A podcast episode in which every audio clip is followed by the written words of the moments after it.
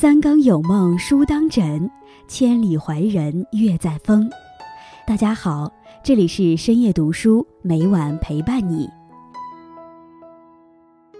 天地生人，人为万物之灵。神明的大自然着重的该是人，不是物，不是人类创造的文明，而是创造人类文明的人。网络上对于人生赢家曾有这样一说法：迎娶白富美，出任 CEO，走上人生巅峰。这样的概述属于人类认知思维的其中一种。认知思维的高低，正如山脚的人只懂得感叹路边野花的芬芳，却无法感知登上山顶那群人所览壮阔之景，触巅峰云海的惊叹之举。人类的认知就像是倒立的金字塔。越趋于底部，所见越少，机会越少；越是感受到社会不公，愤世嫉俗；越趋于上端，所见越多，机会越多；越是感觉世界美丽，风光旖旎。今天叶安将和大家分享的题目是：越是优秀的人，越有九个求异思维。在开始今天的节目之前，希望大家能点击订阅和小铃铛，你的点赞和评论是叶安最大的动力。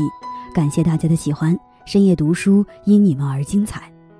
买碗，有个年轻人去店里买碗，他拿起一只碗，依次与其他碗轻轻相碰，碗与碗之间发出沉闷而浑浊的声音。他失望地摇摇头，继续去试。然而，直到老板盛上碗中珍品，却仍是被嫌弃。正在老板疑惑不解间，他道出挑碗的诀窍。当用一只碗与另一只碗轻轻碰击时，发出清脆悦耳的声音的，就一定是好碗。老板恍然大悟，拿起一只碗递给他，说：“那你拿这只碗试试。”他依言行事，发现这只碗与每只碗相碰都会发出清脆的声音，他感到很惊讶。这时，老板微笑道：“说，道理很简单，你之前拿的那只碗本身就是次品。”你用它试碗，声音必然是浑浊。你想得到一只好碗，首先得保证自己拿到的也是一只好碗。感悟：我们常说物以类聚，人以群分，品质上乘的碗才会与同样精致的碗相撞而鸣。优秀的人也只会与同样出色的人并肩前行。余生做好自己，才能遇见最好的别人。过桥，有一处地势险峻的峡谷。谷底是湍急的水流，而想要过去，只能依靠横亘在悬崖峭壁之间的几根铁索。一行四人，一个盲人，一个聋子，以及两个耳聪目明的正常人。他们来到峡谷前，准备过桥。他们依次抓住铁索，凌空前进。结果如何呢？盲人过去了，聋子过去了，一个耳聪目明的正常人也过去了。而另一个人则掉下悬崖，摔得粉身碎骨。为什么会这样呢？难道一个正常人还比不过盲人和聋子吗？虽然结果很出人意料，但似乎又在情理之中。盲人说：“我看不见陡峭的悬崖，所以我能心平气和地过桥。”聋子说：“我听不见底下奔腾的水流，所以我能不带恐惧地过桥。”正常人说：“我过我的桥。”悬崖峭壁，河流湍急，又与我何干？我只要脚踏实地，稳稳的前进就可以了。而那个掉下悬崖的人，临死前还在想：悬崖这么陡，水流这么急，我掉下去一定会死的。感悟：有时候我们不是被困难打败，而是被自己吓死的。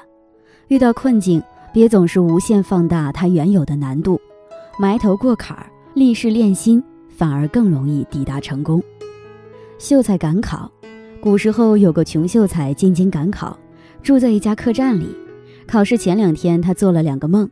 第一个梦是梦到自己在墙上种白菜，第二个梦是下雨天，他戴了斗笠还打伞。想想这两个梦似乎有些深意，秀才就赶紧去找算命先生解梦。算命先生一听，连拍大腿说道：“我看你还是回家吧。你想想。”高墙上种白菜不是白费劲吗？戴斗笠又打伞不是多此一举吗？秀才一听便心灰意冷，回客栈收拾包袱准备回家。客栈老板非常奇怪地问：“不是明天才考试吗？今天你怎么就回乡了？”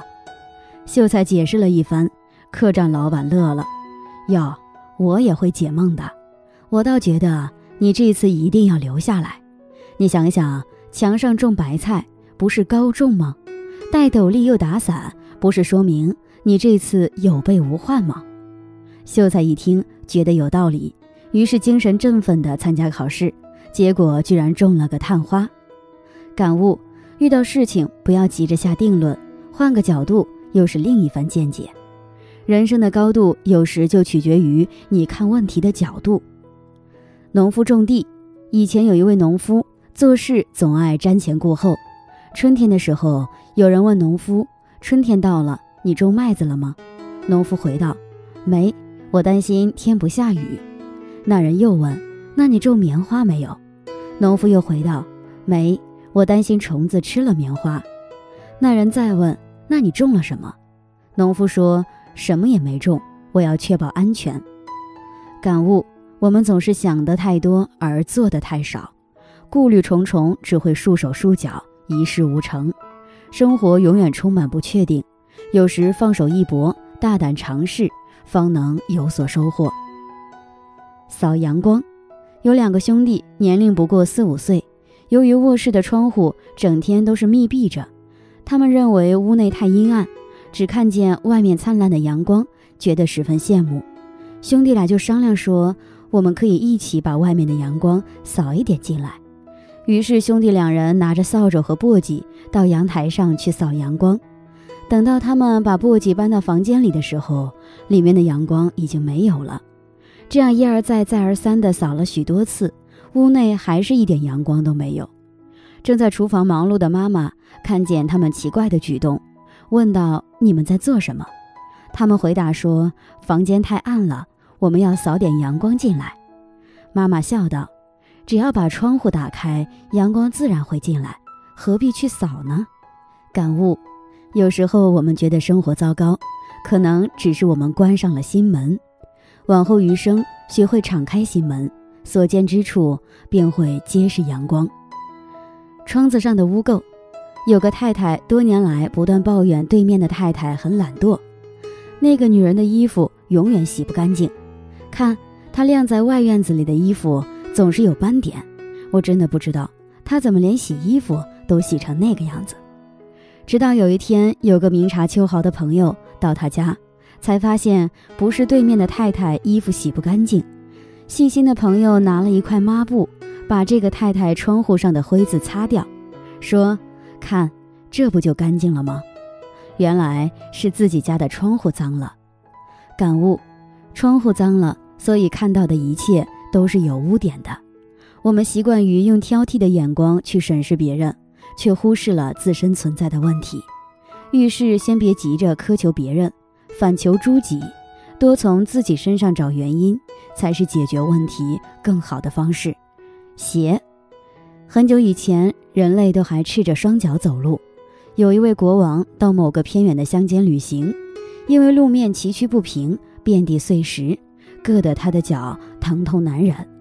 回到王宫后，他下令要将国内所有的道路都铺上一层牛皮，但即使杀尽国内所有的牛，也不够铺路。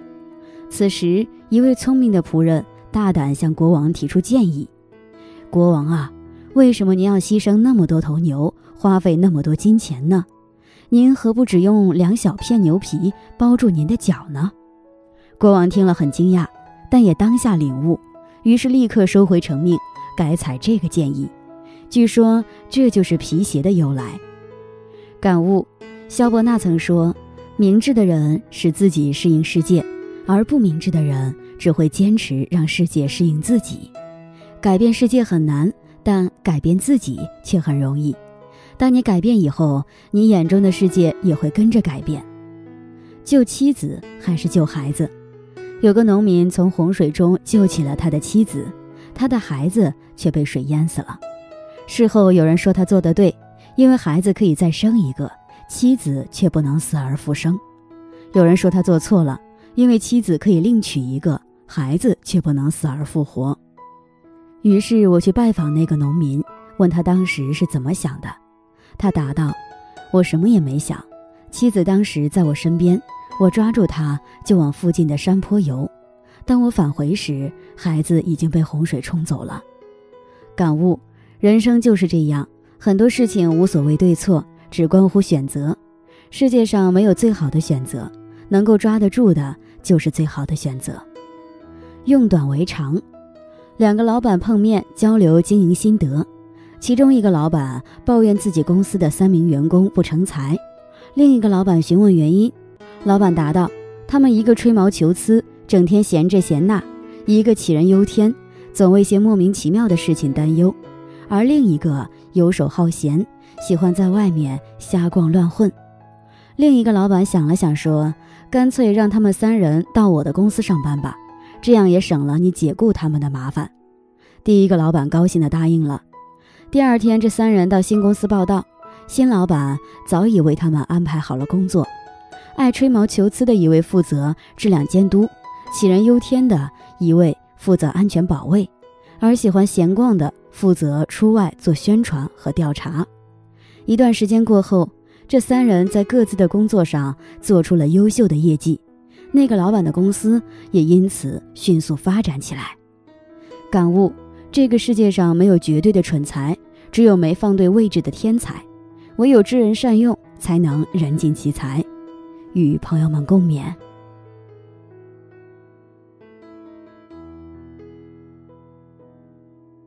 今天分享到这里。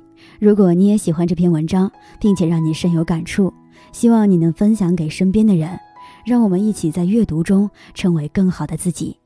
最后，在 YouTube 和 Facebook 上都能找到深夜读书哦，依然期待与你的互动。